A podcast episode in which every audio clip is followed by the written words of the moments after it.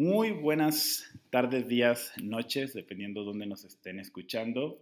Gracias por volver y acompañarnos en este nuevo capítulo de su podcast Impromptu. Y el día de hoy tenemos de nueva cuenta a una persona invitada muy especial, muy querida y quisiera que más que yo hablar más, ella se pudiera presentar. Luli, ¿cómo estás? Hola Sam, qué gusto saludarte. Eh, buenos días, noches, tardes para todos, todas. Me presento, pues soy Luciana Weiner, soy periodista, soy argentina, pero ya casi mexicana, solo me falta el pasaporte.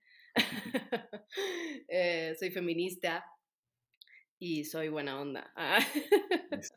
muy bien. De hecho, algo que, estaba pensando eh, ayer antes de, llegar a la grabación de hoy, Luciana, es que nuestras, nuestras eh, personas invitadas anteriormente habían sido buenas personas nacidas en México y hoy estamos, hoy estamos debutando una nueva faceta de una persona invitada que ya la sentimos mexicana, aunque le haya tocado nacer, nacer en, otra, en otra latitud. ¿En qué, ¿En qué ciudad de Argentina naciste, Luciana?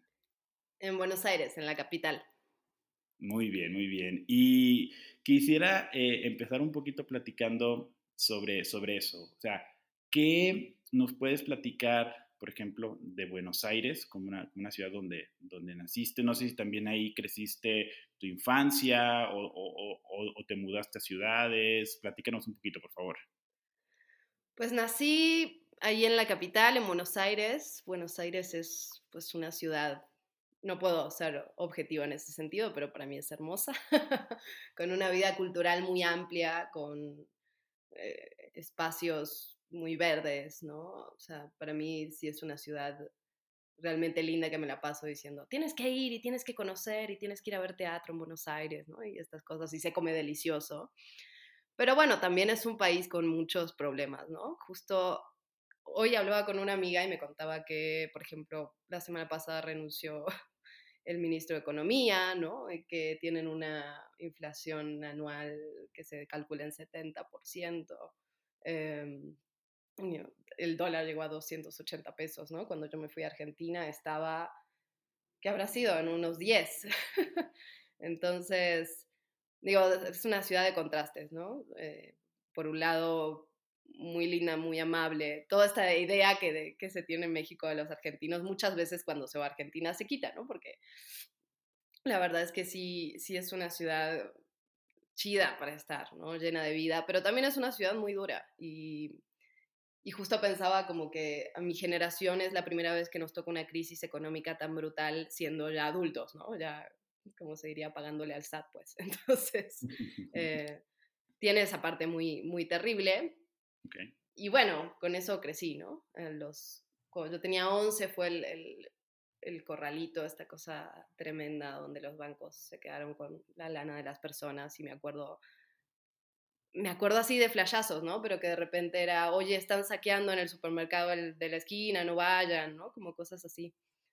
Em, y por otro lado es muy hermosa y es la, digamos, es lo que me trae los recuerdos de la infancia y donde todavía está mucha gente, pues toda mi familia por empezar y mis amigos de toda la vida que siguen siendo como pilar básico, entonces esa relación de amor-odio, dime. Claro, justo, justo eh, era una cosa que, que, te, que, que, te, quería preguntar ahorita que, hablabas. Digo, muchas personas, justo lo, lo, que, lo que me dices, cuando van y visitan Buenos Aires, cuando van a visitar en Argentina, como que mucha de esa idea que de repente tenemos por, no sé, los mundiales o por otras películas, etcétera, como que se va disipando.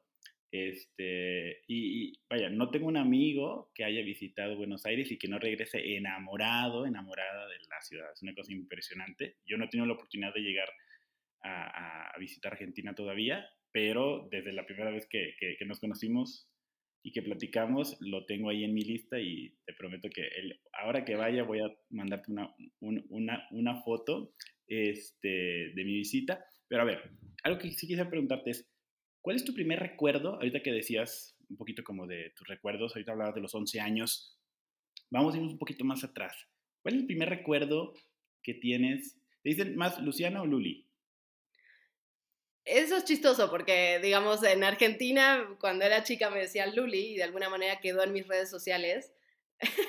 y ahora como que la gente me dice Luli por mis redes, pero pues me da igual. Con todos estoy bien. Luli, Luciana, Lu. Bueno, entonces vamos a usarlo los tres indistintamente, Lu. Este, ¿Cuál es el primer recuerdo que tienes de, de, de, la primera infancia? ¿Tienes alguna, alguna como dicen, recollection de, de, de, recuerdo de los, no sé, dos, tres, cuatro años, cinco años? Uy, qué buena pregunta. Mm, siento que esos recuerdos, siempre he tenido esa sensación de que esos recuerdos, esos primeros recuerdos son una mezcla entre recuerdos, anécdotas y cosas que te contaron, ¿no? Porque chistosamente, lo primero que se me ocurre tiene que ver con fotos que había en mi casa y que yo digo, ay, sí, me acuerdo de este momento, pero quién sabe si sea real, ¿no? Había una en la que yo estaba con, tenía unos dos, tres años y estaba con un sombrero gigante como de paja, no sé por qué. Y entonces digo, ay, ese día fuimos a, a, un parque como de diversiones y me quedé dormida en un trencito. Y luego me sacaron esta foto como con cara de... Ah, no me están viendo, pero mi cara es como de, de enojo, capricho, a punto del llanto, pero controlando la situación. Ese es uno de los recuerdos que tengo. Luego, quizás en casa de mis abuelos, de mis abuelos maternos, eh, reuniones familiares, como en una sala larga que tenían, ¿no? Con un ventanal en el fondo y estos sillones tapizados con flores setenteros totalmente. Em, esos son algunos de los primeros recuerdos que se me ocurren. Quizás en el patio del kinder también, correteando ahí con niños y, ahorita que, que hablabas de, de, de, abuelos, de abuelas, eh, ¿cómo, cómo, cómo, te tocó vivir tu, tu, tu infancia, tu adolescencia en el, en el, contexto familiar? Este, ¿Era más del lado de, papá, de mamá o ambos lados? ¿Tienes hermanos, hermanas? ¿Cómo, cómo fue eso? Mi familia es una familia chiquita. Eh, mis papás se separaron cuando yo era muy chiquita, yo tenía como dos años pero tenía relación con ambos, digamos, vivía de fijo con mi mamá, pero me iba los fines de semana con mi papá y lo veía mucho, eso como en la primera, primera infancia. Em, mi papá tiene tres hermanos y hermanas, mi mamá uno solo, yo soy hija única, ¿no? Entonces sí es familia muy nuclear. Y cuando yo tenía cinco años, mi papá se vino a vivir a México, ¿no? También en una de estas crisis argentinas brutales, ¿no? Hubo una posibilidad de chamba aquí y, mm, y pues se vino a vivir acá en el 95. Y entonces, al final mi infancia y adolescencia también fue de viajes a México, ¿no? Cuando, ah. cuando yo me vine a vivir acá ya conocía pues gran parte de las playas al menos, porque venía todos los años a visitar a mi papá y él viajaba para Argentina. Em, ¿Tu papá en Ciudad de México o en otra ciudad? En Ciudad de México, sí. Pero bueno, hacíamos viajes así de vacaciones, ¿no? Cada vez que yo venía era ahí, Huatulco, Cancún. Eh, Acapulco. Exacto, venía, venía con mi abuela al principio, entre los cinco y los ocho, yo creo, nueve, venía con mi abuela paterna. Y luego empecé a venir sola, a viajar sola. Y me acuerdo mucho de este cartel que les ponen a los menores no acompañados, naranja, como muy, muy llamativo que dice menor no acompañado, y entonces, bueno, la azafatada ahí como que te cuida, ¿no? entonces, pues básicamente eso, y con abuelos también, ¿no? Con abuelas, sobre todo. Muy bien. Y, y ahorita que, que, hablas de eso, vaya, el viaje de, de, de Buenos Aires a Ciudad de México son un buen número de horas en el aire, ¿cierto? Sí. ¿Alguna vez, o sea, recuerdas tú de esos primeros vuelos alguna vez que, que, te haya dado como miedo a las alturas o el vuelo o alguna cosa? ¿O siempre fuiste una niña así muy este, entrón en el sentido de, ay, nos subimos al avión y le damos sin problema? No, le tengo terror a volar. Y eso es así de índice de Freud, ¿no? Porque la primera vez que me dio miedo fue cuando mi papá se vino a vivir acá, lo que hizo fue, él viajó solo, buscó casa y no, no sé bien qué, luego regresó a Buenos Aires y luego nos fuimos mi abuela, mi papá y yo a Cancún, creo, o alguna playa, no recuerdo bien. Y después de eso, él se fue a Ciudad de México y yo me volví a Buenos Aires. Y ese primer vuelo de regreso tuve como mi primer, no sé si ataque de pánico, pero digamos un, un momento de mucha tensión en el aire. Y le tengo pavor a volar, le tengo pavor. Lo hago de todas formas, no he trabajado en terapia durante años, pero no me gusta nada volar. Okay, Y una vez, de esas anécdotas hubo una chistosa, cuando yo tenía 12 ya viajaba sola, em, llegamos a Buenos Aires de regreso y el, el, avión no pudo aterrizar, entonces se fue primero a Córdoba, aterrizamos en Córdoba, después de Córdoba se fue a Chile y ahí, mm, quién sabe por qué. Y ahí como que, claro, yo tenía 12, entonces como que no, los azafatos ya no me estaban cuidando tanto. Llegamos a Chile y dijeron, bueno, vamos a dormir aquí y vamos a salir para mañana para Buenos Aires porque la tormenta, ya ni me acuerdo. Y en ese momento no se me ocurrió hablarle a mi mamá, ¿no? No. como que no se me ocurrió. No se me ocurrió y me pusieron en un hotel, claro, en una habitación que para mí era un lujo asiático a los 12 años. Claro. Y cama grande y televisión y me puse a ver Friends, me acuerdo tal cual, pero no se me ocurrió avisarle a mi mamá. Y al otro día eh, salía el vuelo, no sé, a las 8 de la mañana, nos iban a despertar a las 6 y en algún momento yo me despierto y eran las 8 y 10. Y dije, no, me quedé dormida. Nadie me despertó y ahí sí, por primera vez me entró como el miedo de, oigan, tampoco soy tan grande, ¿no? O sea, ayuda. Y bajé a la recepción y me dijo, bueno, señorita, la llamamos, usted no atendió. Y yo, pero, pero soy chiquita. Claro. Bueno, finalmente me terminaron poniendo el otro vuelo más tarde. Y cuando me senté, vino una zafata y con un teléfono rarísimo y grande. Y así, de, usted, señorita, tiene teléfono. Y mi mamá, vuelta loca, porque llevaba, ¿no? Como 16 horas sin saber de mí. Pero, espera, ¿la aerolínea no le avisó a tu mamá de todo esto? Sí, sí le avisó, pero mi mamá entró en pánico, dijo, como quiero hablar con ella, ¿no? Y yo no la llamé, además. Entonces, eso no ayudó en nada, ¿no? Esa fue una anécdota chistosa. Finalmente llegué a Buenos Aires y todo bien, pero mi mamá estaba en un ataque de nervios diciendo, ¿cómo no me llamaste? Qué barbaridad, qué barbaridad. No, no, no. O sea, si, si yo a veces, este, digo, y eso creo que también me ha tocado tenerlo por mis padres, em, de repente no sé de mi hermano, por ejemplo, en 3, 4 horas y yo preocupadísimo. No me quiero imaginar en, mis sobrinos, el día que me pasen, tengo dos, sobrinos chiquitos, ya me los imagino cuando sean adolescentes, también me va a dar patatús, pero con un hijo, con una hija, qué barbaridad. Y, tu mamá me imagino que se sigue acordando todavía de eso. Ay, claro, se acuerda y, se acuerda de decirle a las fotos, hasta que no hable con ella no voy a colgar este teléfono, comuníquemela como de lugar. Claro. ¿Cómo se llama tu, tu, tu mami? Mariana. Mariana, Mariana, muy bien. ¿Y cómo, cómo, cómo, cómo fue la, la, la reacción de, de, tu mamá ahora que te viniste ya más de grande a, a, vivir a México? Uy, bueno, pues la verdad es que como yo no estaba bien segura que iba a ser, ¿no? Fue como, mi idea fue venir tres meses a probar. Yo trabajaba en, en Sara, en la, era cajera en Sara, y llevaba mucho tiempo ahí, estaba muy trabada, estaba terminando la carrera, o sea, trabajé y, estudié al mismo tiempo y ya estaba muy trabada con ese trabajo, ¿no? Y yo decía, no voy a salir de aquí nunca. Entonces me pedí una licencia en el trabajo y me vine a probar, pero lo cierto es que no le fui del todo clara a mi mamá, no le dije, oye, hay posibilidades de que me quede, ¿no? O sea, solo le dije como, bueno, me voy de vacaciones y demás. Y sí, pues la vez que ya cuando le dije, pues fue un shock fuerte, digamos. Eh, pero bueno, finalmente lo aceptó, ¿no? O sea, al principio creo que sí le dolió. Si está escuchando esto, ma, perdóname. Era muy joven. Sí, al principio sí le dolió, al principio sí le costó, pero luego muy rápidamente entendió que era una buena opción, ¿no? Para mi desarrollo profesional, para mi futuro. Y de hecho, hoy en día, aunque sé que me extraña como loca, todo el tiempo me dice, no te vuelvas, ¿no? No te vuelvas porque aquí el país está en llamas y todo está mal y, y allá pues hay más posibilidades. Pero fue un tránsito de unos meses complicados, digamos. Me imagino. ¿Qué edad tenías, Lucy? Cuando... Tenía 22, 23, yo creo. 23. Entonces ya mayor, mayor de edad y todo en ese sentido Bien. Sí, yo ya vivía sola en Argentina. Yo me fui a mi casa a los 19.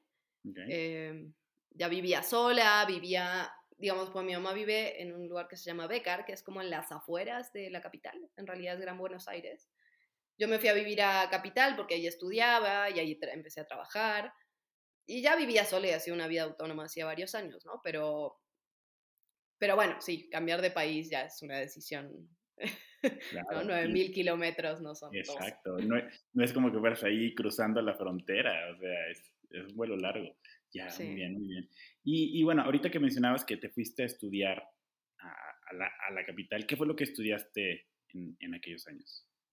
Yo estudié arte dramático. Yo estudié para ser actriz y, luego hice una especialidad en difusión y crítica de arte. Estaba, desde muy chica estaba segura que quería ser actriz, desde un lugar muy idealista, ¿no? Desde un lugar muy combativo, tal vez. O sea, cuando la escuela en la que yo estudié, pues era una escuela literal de teatro, teatro muy hippie, con ideales eso, muy de, combativos y de transformación del mundo a través del arte. De hecho, tengo un tatuaje en ese sentido. Bien. Y mucho muchos años pensé que eso era lo que quería hacer y pues de repente la vida dio vuelcos. Bueno, pero antes de llegar a esos vuelcos, me interesa escuchar un poquito eso, porque dices que desde muy chica, desde, desde mucho tiempo, viste el tema del de arte dramático, de la, de la actuación, como aquello en lo que te querías involucrar, lo que querías estudiar. ¿Tienes, tienes este, algún recuerdo de, de si hubo algún momento donde fue el clic, viste alguna obra de teatro, alguna película, o leíste algún guion, o, supiste de alguien que es cercano, cercana a ti, que entró en ese mundo y dijiste, yo también lo quiero? No me acuerdo cuál fue el puntapié inicial, o sea, me acuerdo a los 12 me metí en un grupo de teatro de mi municipio, ¿no? Em, y, ahí creo que empecé a tomar las decisiones. Fue chistoso porque yo a los 12 me veía muy grande, casi como ahora, ¿no? O sea, entonces medio que me metí de, de, incógnito porque era un grupo de teatro para adultos, ¿no? De cachirul, decimos. sí, exacto. Y me acuerdo tal cual de las primeras clases donde todos se presentan, ¿no? Y esta cosa. Y me acuerdo decir, bueno, soy Luciana, no sé qué, bla, bla, bla, y tengo 12 años, y las miradas de todos de truc. Y yo, bueno, hola. Y, y, ya ahí me quedé, con ese grupo estuve muchísimos años, ¿no? Esteban Bresolín, que era el profesor y luego fue mi director mucho tiempo, creo que fue uno de los primeros motores para encontrar ahí algo que me, que me moviera con el arte. Después, ahí fue cuando empecé a hacer cursos en Capital y me iba pues en camión ¿no? Y eran tarde, eran como las 6, 7 de la tarde, entonces me iba en camión hora y media hasta la capital, tomaba mi curso, salía a las 9, 10 de la noche, me volvía en camión hasta mi casa. Eh, y ahí yo creo que tenía unos 16, tal vez 17.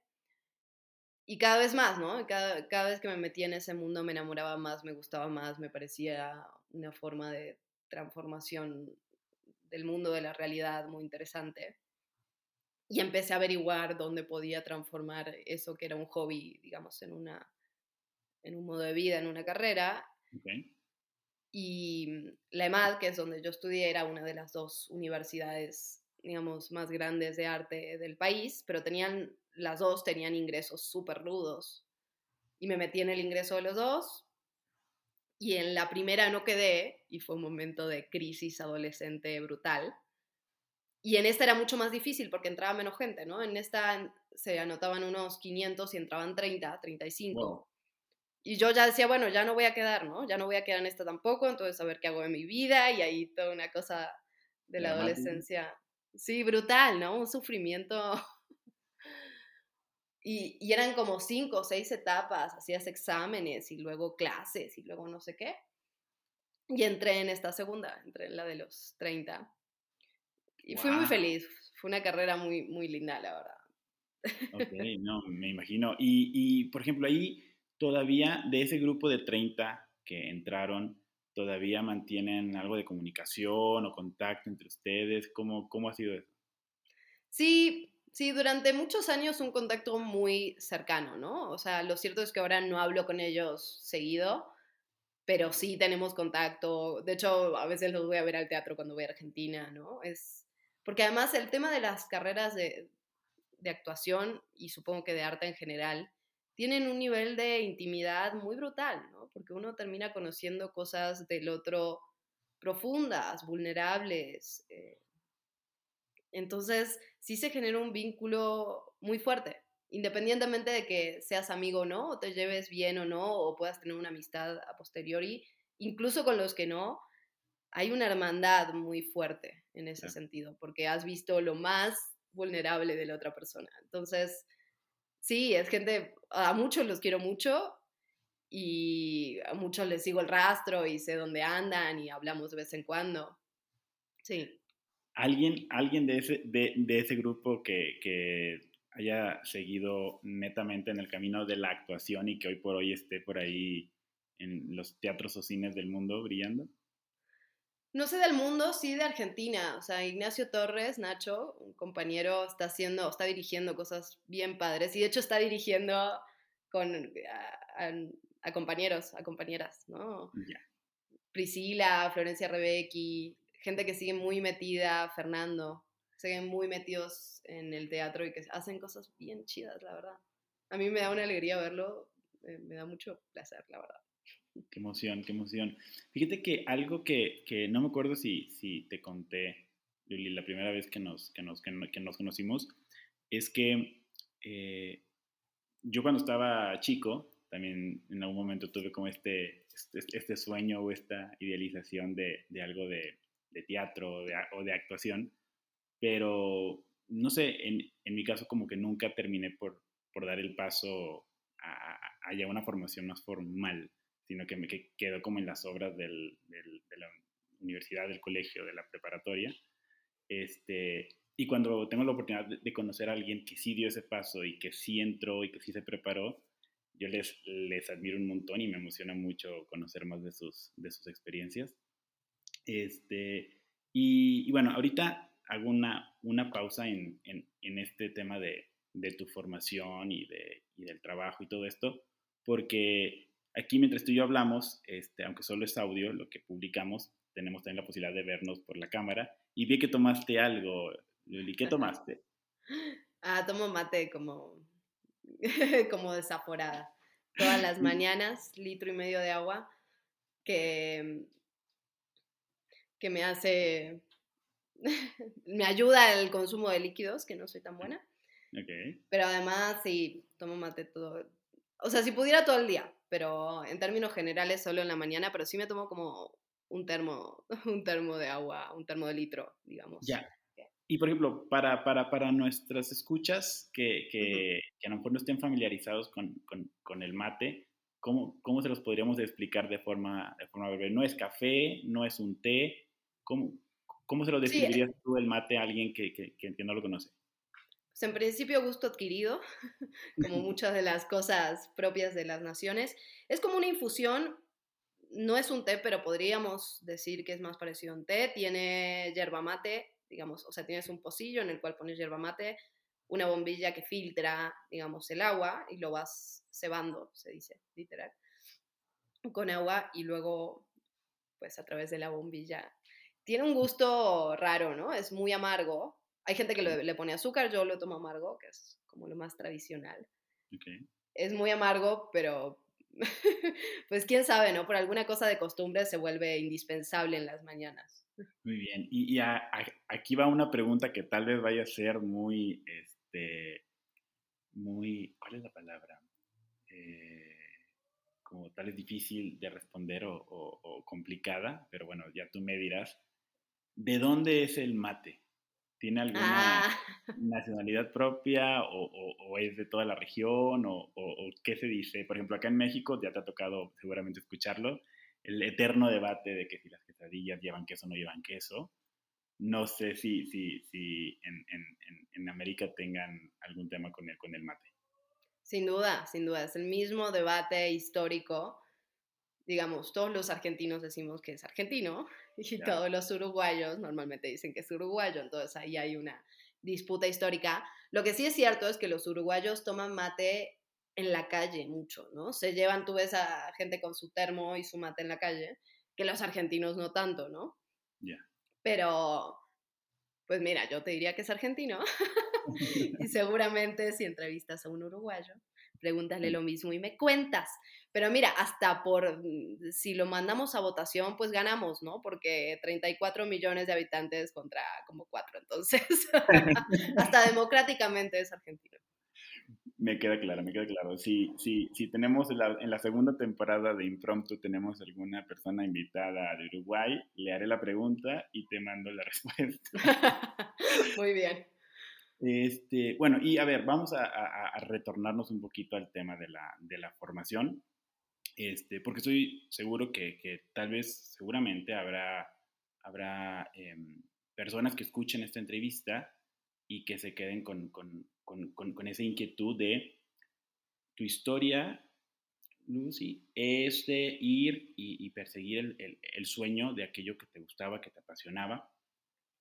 Y, y aún en medio de esa historia, lo que hoy por hoy haces es no diametralmente diferente, porque sigue teniendo un componente de, de, transmitir y de comunicar, pero estar, estar en, en periodismo, estar en, en, noticias, no es exactamente lo mismo que estar en el teatro o estar en un cortometraje.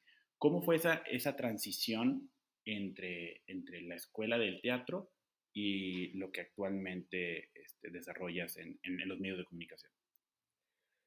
Pues fue un tránsito lento y revelador, diría yo. Digamos, cuando me vine a vivir a México, nada, seguía con esa idea, estaba segura que era lo que quería hacer, me metí al CEFAT en TV Azteca, aprendí muchísimo, ¿no? Porque el CEFAT estaba un poco más redirigido a, cámaras o tenía un componente más de televisión, de cine, que yo en mi escuela anterior no había tenido. Estuve tres años estudiando en el Cefat. Y pues yo creo que llegó un momento, hubo, tengo un, un, momento, un recuerdo muy, muy grande, ¿no? Que fue, estaba en un casting para una telenovela. no sé si esto es políticamente correcto, pero pues lo voy a decir igual. Y, y de repente era una escena bien tonta, ¿no? Como de la amiga de la prota que le decía, oye amiga, no sé qué. Y la escena me tocaba con un actor mucho más grande que yo, ¿no? Como que tenía unos 50 años, yo tenía 26.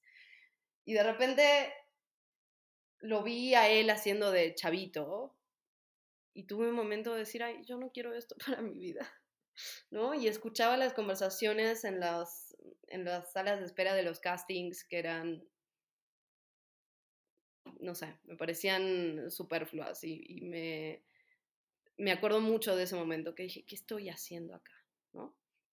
Eso fue por un lado. Y por otro lado, el teatro me seguía emocionando, ¿no? Y cada vez que alguien me pregunta como, oye, ¿nunca tienes ganas de actuar? Digo, casi nunca, pero cuando estoy sentada en una butaca viendo una obra increíble, uff, me dan ganas de correr ese escenario, ¿no? y de decir, ¡ah! Pero eso fue un momento clave y luego llegué al, al periodismo de, de, casualidad, ¿no? Daniel Izarraga, que fue mi maestro, decía un poco eso, que la mayoría llegamos al periodismo por razones variadas y casuísticas. Y lo mío fue absolutamente así. Cuando terminé el CEFAT, hice un, un casting para, para DN40 y entré en la parte de ecología y medio ambiente. Y el clima y yo, la verdad que no sabía mucho, pero sí necesitaba trabajar y, y era el momento ideal. Okay. Y ahí poco a poco me fui como enamorando, ¿no? Y de repente me fui dando cuenta que mi idea del teatro y del arte en general, que tenía que ver con el cambio de una realidad, con generar un cambio en el mundo, con una respuesta a problemas sociales, tenía un camino en el periodismo y además era un camino mucho más directo, ¿no? no era como que tenías que generar un cambio en un espectador y que alguien se vaya de tu sala de teatro pensando que el mundo podía ser mejor sino que era un cambio pues ahí, directo, ¿no? Mucho más, un camino mucho más corto. Y ahí me empecé a enamorar, ¿no? Y ahí empecé a estudiar y ahí empecé a querer saber más y ahí empecé a, a querer pues adentrarme en eso. Entonces sí fue pues, casual, pero tiene mucho que ver, ¿no? Tiene mucho que ver al final. Claro, y, y, y esa parte, por ejemplo, digo, gracias por compartirnos la, la anécdota, porque ayuda mucho a entender cómo en, en, en la vida de las personas sí puede haber esos momentos del clic, del momento de, de, darse cuenta de que, ¿qué estoy haciendo? porque estoy aquí? Si tal vez no es lo que me veo haciendo a futuro.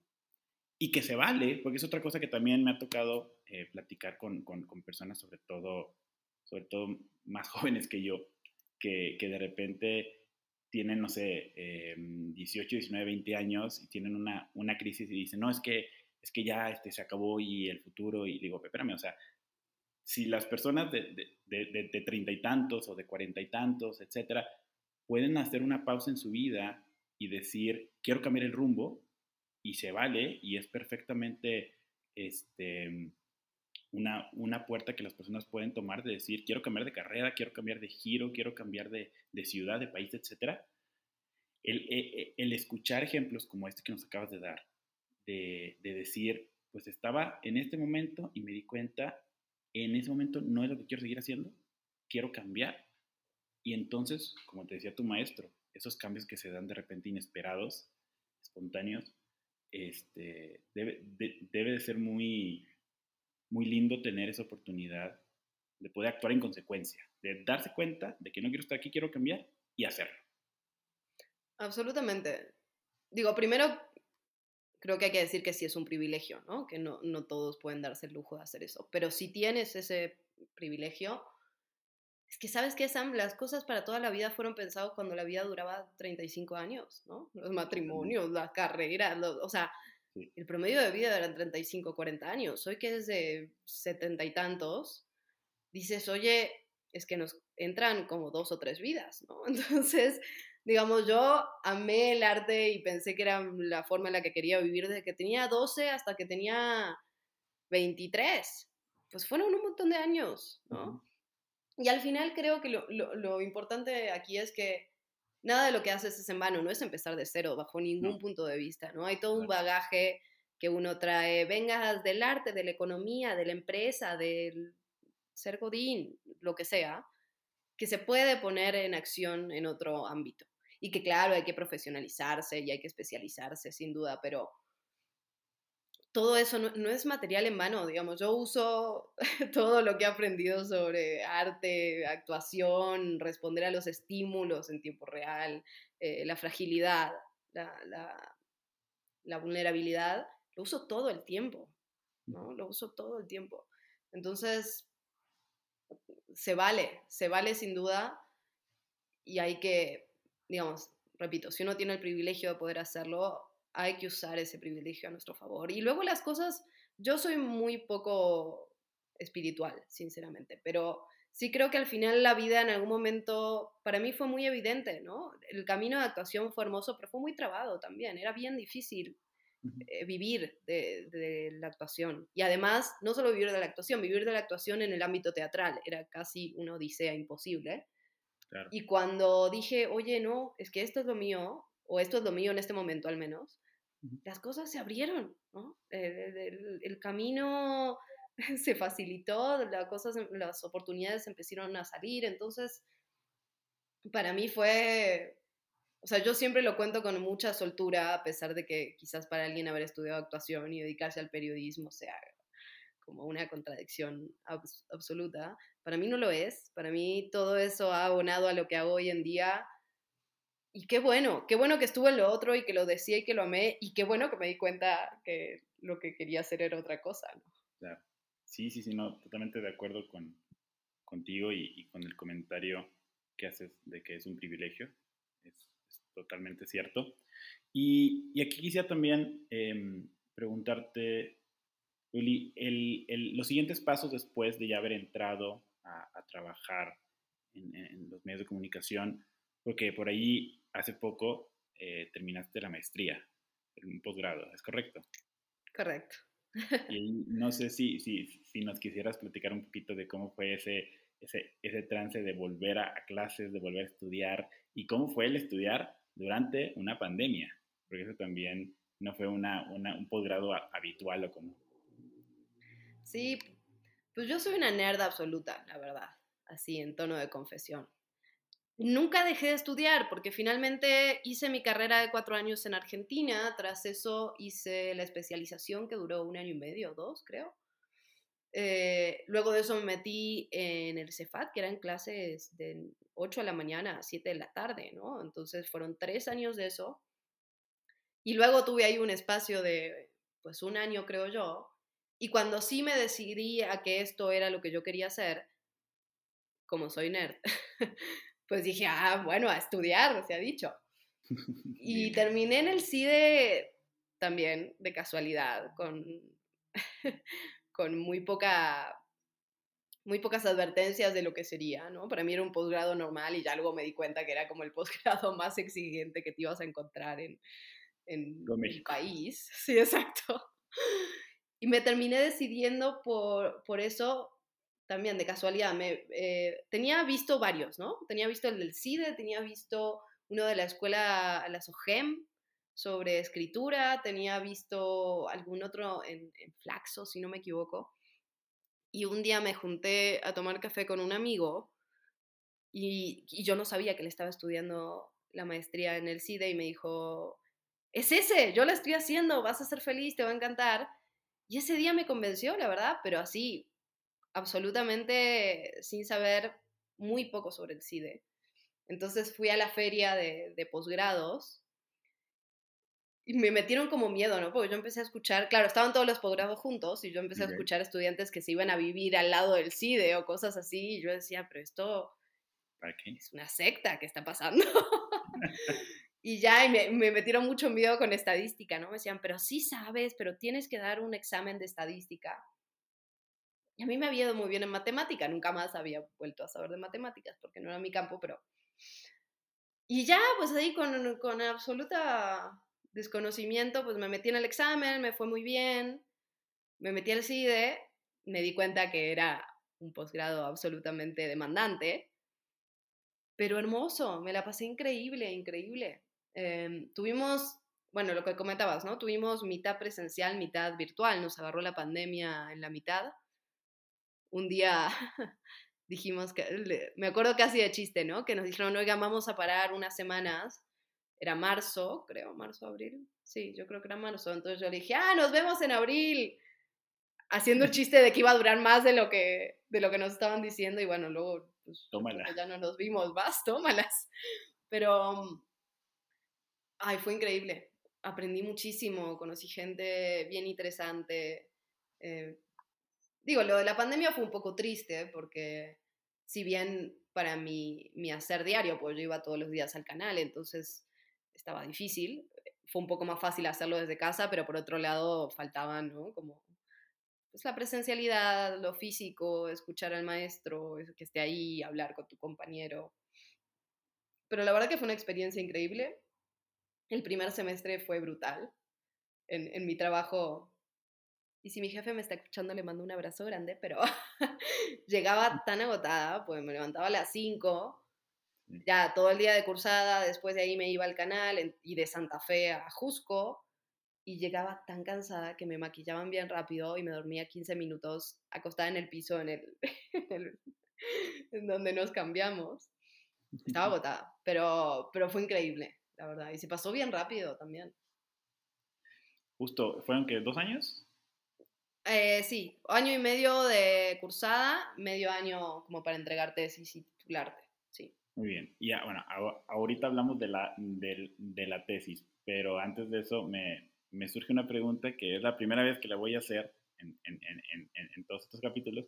Y es porque la primera vez, es la primera vez que, que me toca entrevistar a alguien que conoce a otra persona que entrevisté previamente. Entonces, este, voy a hacer aquí una, una meta entrevista de entrevista dentro de la entrevista. Este, nuestro segundo tercer invitado fue Luis, Luis Mendoza. Y, entiendo que, que, ustedes estudiaron juntos la maestría, ¿fue así? Así es, y es una de mis personas preferidas. Ah, bueno, eso era lo que te iba a preguntar. ¿Cómo fue eh, este, el, el, Luis de compañero ahí de la maestría? Vamos a dedicarle si quieres nomás un minutito. Era muy chistoso porque éramos casi los únicos dos, o bueno, de los pocos que veníamos de una disciplina absolutamente distinta. Luis es ingeniero algo. y, y, entonces era chistoso, ¿no? Porque todos venían de, de, hacer periodismo de hacía muchísimos años y nosotros teníamos una formación base que tenía que ver con una cosa completamente distinta. Entonces, veíamos las cosas diferentes, ¿no? O sea, sí teníamos una forma de abordar los temas desde una perspectiva distinta. Y muy rápidamente, pues nos hicimos amigos y empezamos, ah, y además vivíamos relativamente cerca, entonces empezamos a viajar juntos a, al CID en las mañanas, junto con Luis, eh, Obando y Julio González. Nos íbamos los tres en transporte Weiner, como se le denominó en su momento. y nos hicimos muy amigos y además eran trayectos increíbles. Julio es la persona más organizada que yo conozco, entonces Julio nos organizaba, Luis es muy inteligente, entonces yo les absorbía todo su conocimiento y su organización durante ese trayecto mañanero. Yo llegaba al auto sin saber nada del examen. Y cuando me bajaba en el CIDE, me iba increíble porque ya los había escuchado durante todo el, todo el trayecto. No, y a Luis lo adoro. Me parece una persona brillante y muy divertida. Muy divertida. Sí, sí, le, mandamos un, saludo al buen Luis. Este, muy bien, entonces, eh, cerrando un poquito con el tema de, las clases, no sé si nos pudieras platicar un poquito en qué enfocaste tu, tesis, este, porque creo que eso también va a conectar con las, siguientes preguntas. ¿Cómo fue el proceso de decir, esta es la tesis que quiero hacer, este es el tema que quiero abordar? ¿Y, y, y cómo te fue en el proceso de esos meses? Pues desde el inicio, digamos, para entrar al CIDE tienes que presentar un proyecto, como un proyecto de proyecto final, digamos, ¿no? Y desde el principio sabía que tenía que ver con mujeres, sabía que tenía que ver con, con violación de derechos de las mujeres. Y fíjate que no, no, sabía por dónde abordarlo, y hablé con una prima mía, muy chica, ¿no? O, bueno, claro, mi recuerdo es que es muy chica, lo cierto es que ahora ya no es muy chica, ¿no? Es una joven, adulta contemporánea. Pero hablamos de casualidad y ella me dijo como, yo le decía, ay, no sé por dónde enfocarlo, no sé por dónde ir, y ella me dijo algo que me pareció bien interesante, que fue, ¿cuál fue tu motivación inicial para pensar en eso? Y ahí me di cuenta que tenía que ver con el cuerpo, ¿no? Yo decía, mi sensación, quizás no, no teorizada, pero sí sensación física, era que era brutal, ¿no? Como que las primeras violaciones a los derechos de las mujeres tienen que ver con nuestro propio cuerpo, ¿no? Que es lo más íntimo, propio, individual, ¿no? En un mundo donde todo está privatizado, todo es individual, todo es... ¿Cómo puede ser que el cuerpo esté legislado en nuestra contra, ¿no? Entonces ahí empezó como la investigación, yo creía que tenía que ver con la interrupción del embarazo y muy rápidamente eh, me encontré con que en realidad el gran problema en relación a ese tema no tenía que ver con el delito de aborto, sino que tenía que ver con el delito de homicidio, de mujeres criminalizadas y sentenciadas como homicidas por haber tenido emergencias obstétricas, partos prematuros eh, o abortos, abortos inducidos o espontáneos, y ahí empezó como mi investigación en ese sentido y de ahí, de ahí nació la tesis, ¿no? Muy bien, gracias por, compartirnos eso. Te pregunto, ¿la tesis ya es, es, es, pública? ¿Se puede, ¿Se puede encontrar en algún lado? ¿O tienes tú el plan de, de publicarla en, en, algún medio físico?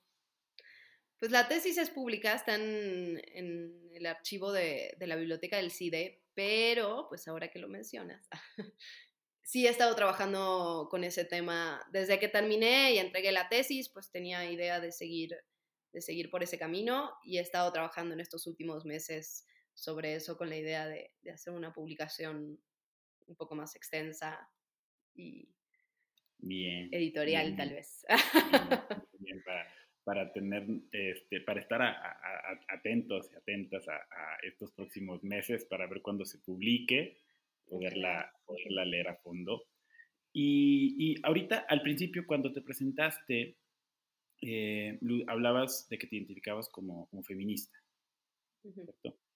Entonces quería, que, quería abundar un poquito ahí y preguntarte si desde, desde siempre, desde joven, eh, te has, te has este, asumido y entendido como, una, mujer feminista, o fue algo que ya vino a presentarse más a una, a una, edad, más adulta, más reciente, y si fue debido a algún este, contexto particular que haya pasado, ya sea en Argentina, en México, ¿cómo fue? Creo que fue un proceso, digamos, desde adolescente que había algo de eso, ¿no? De hecho, me da gracia porque a veces Facebook ya viste que te da recuerdos de hace 20 años, ¿no? Y de repente encuentro posteos de hace muchos años y digo, claro, había un germen, ¿no?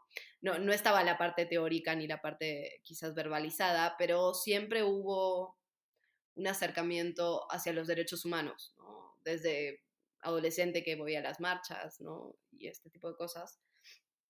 Pero quizás no había primero no había una especificidad que tenía que ver con los derechos de las mujeres, sino una cuestión más generalizada, también por la historia argentina, de la dictadura, de las represiones.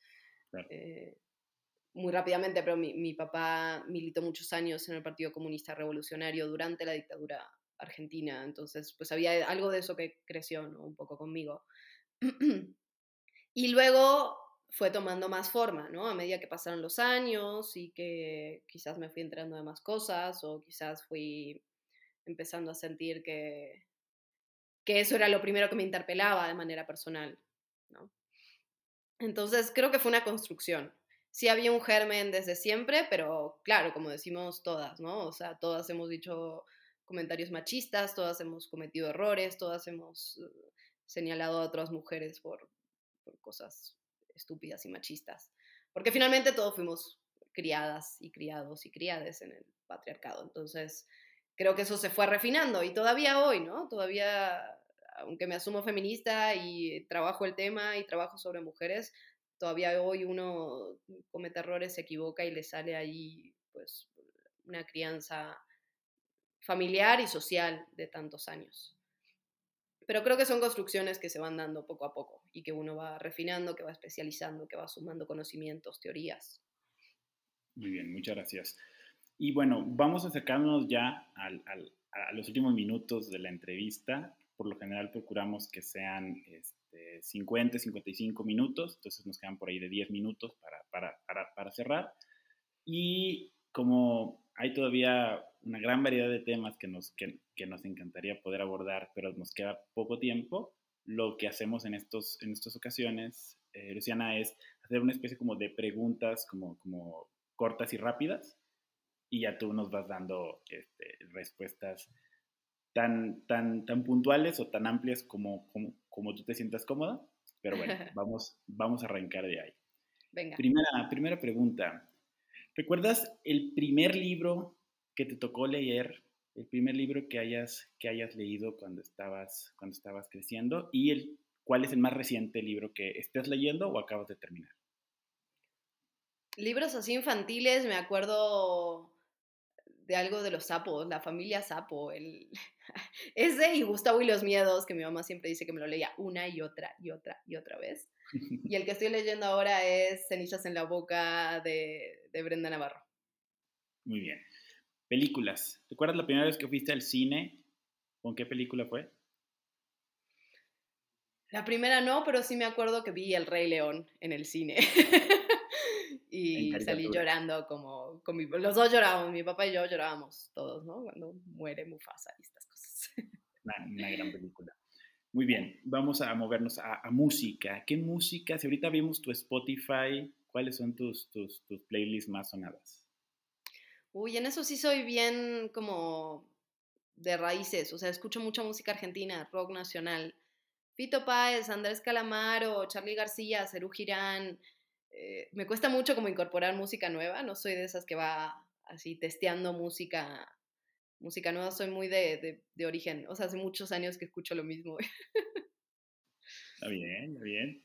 ¿Y, y el, el mejor concierto al que has ido?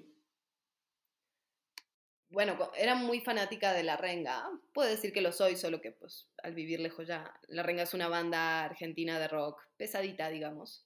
Y ese fue mi primer concierto, tenía como unos 13 años. Pero pasaban cosas terribles en los conciertos, ¿no? O sea, volaban botellas de vidrio, la policía te corría.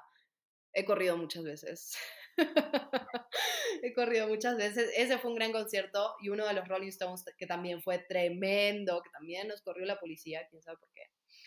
Eh, pero fue increíble. Solo que esperé en, no sé, aquí le digan igual, la valla, ¿no? Como lo, la, ¿sí?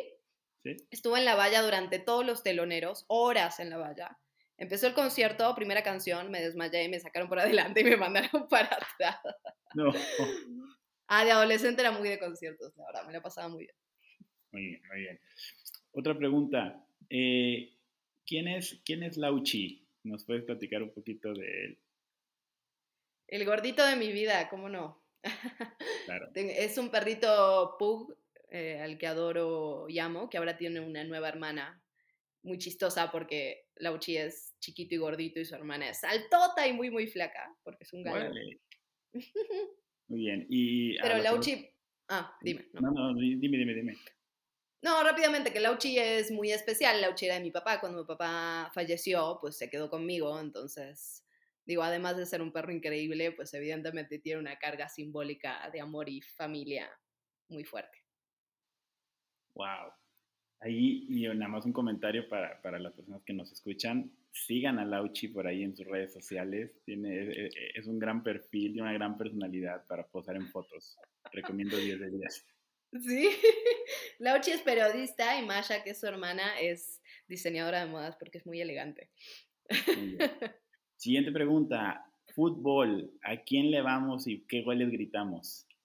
Ay, al que gane, Sam. Digo, soy de River, así de familia, pero lo cierto es que me da igual, ¿no? No, soy muy mala con el fútbol. Eh, tolero en mi casa un americanista. y pues nada, me, me da igual al que gane, a ese le voy siempre. Muy bien, muy bien, muy bien. Em, de, y hablando de, deportes, ejercicios, ¿hay alguna actividad así de deportiva que a ti te guste? Pues mira, cuando agarro el mate, normalmente hago como pesas. Uy, soy bien mala con el ejercicio. Esto es una confesión. Soy bien mala con el ejercicio. lo cierto es que me cuesta mucho. Mm, debería ser más de lo que hago. Tengo etapas en las que me pongo a raya y lo que sí disfruto es una parte ahí de entrenamiento físico más relacionado con lo artístico, ¿no? O sea, entrenamiento para bailarines, entrenamiento para actores. Eso lo disfruto un poco más, pero en términos generales es una pata coja que tengo, digamos. Vale. Siguiente pregunta. ¿Qué país del mundo tienes pendiente conocer que quieres visitar? Mm, Croacia. Tengo muchas ganas de ir a Croacia. Una, En algún viaje que hicimos con mis amigas, ellas se fueron para allá y subían unas fotos increíbles y yo ya no había llegado a esa parte del viaje porque siempre tengo que trabajar y me quedé con la espinita. Muy bien, muy bien. Siguiente pregunta, ¿qué es lo que más te gusta de México? La solidaridad de este país, ¿no? Eh, lo abierto que es para, lo, lo bien que te recibe, lo cálido. Y también esta parte amable de la gente, ¿no? Siempre digo que ahora que voy a Argentina, cuando voy a Argentina siento que todos me hablan golpeado. ¿No? Como llegas a un lugar y es como, hola, ¿qué crees? ¿Qué te sirvo? Y yo, ay, joven, hábleme bien, ¿no? Ya me acostumbré y, y, esta parte que, ¿no? Como que no todo es una confrontación, eso está padre. Muy bien. Em, ¿Qué platillo de comida mexicana no puede faltar ahí en tu, en tu casa? Ah, los chilaquiles verdes han sido la mayor adquisición de mi existencia. Estuve mucho tiempo sin probarlos. Digo, en términos calóricos no hubiera estado mal. Me daban impresión, ¿no? Como era una combinación que yo decía, esto no puede saber bien. Y una vez en una boda, al final de la boda trajeron chilaquiles. Y yo dije, ¿cómo me he estado perdiendo todo este tiempo? Ha, ha sido maravilloso, la verdad. Que sean Ojalá que sean presidentes los chilenos. Muy bien. Y última, última pregunta, última pregunta. Para, para aquellas personas que, que, llegan hasta este minuto 54-55, em, ¿qué, qué, qué, palabras, qué eh, podemos llamarle consejo o pensamiento o este, sentir les puedes, les puedes transmitir como una persona que ha ido, ha ido trabajando y ha ido alcanzando sus metas y sus sueños, que estoy seguro que todavía quedan muchos sueños y muchas metas por alcanzar en el, en el, en el futuro, pero ¿qué les, qué les podrías compartir para, para el cierre de, de esta entrevista? Pues en principio un tema de necedad como bandera, ¿no? Digamos, eh, perseguir lo que uno quiere, hacer oídos sordos de críticas absurdas. Pero por otro lado, esta capacidad de adaptación de la que hablamos en algún momento de esta plática. Eh, es increíble saber lo que uno quiere, pero también se vale cambiar y se vale cambiar de opinión y se vale querer otras cosas y no hay, no hay únicas verdades, ¿no? Creo que si algo he pensado en todos estos años es que la vida se te cambia de un día para el otro, los deseos cambian, uno cambia y menos mal, ¿no? Si uno fuera el mismo que era a los 16, eh, qué horror, ¿no? Entonces, digamos, creo que, que, ese sería el mayor consejo, ¿no? adaptarse a lo que pasa en la vida, estar atentos, vivir el presente, ¿no? Como estar atentos a estas oportunidades que, que, aparecen, a estos momentos en los que tienes que ir para el otro lado, en los que tienes que agarrar el camino contrario. Creo que ese sería el mayor consejo.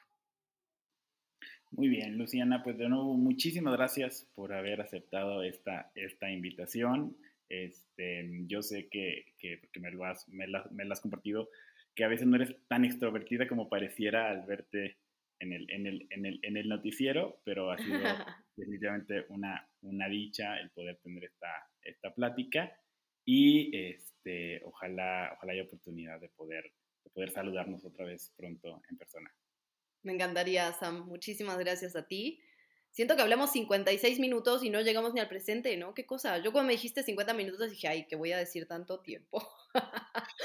Pero mira, mucho, mucho para platicar. Qué chido, muchas gracias, de verdad. No, no, no. Gracias a ti, te mando un fuerte abrazo y estamos en contacto. Abrazo. Gracias a todas las personas que nos acompañan y no se pierdan, ya nos acercamos al final de la primera temporada de Impromptu y este, esperen, esperen noticias pronto. Hasta luego.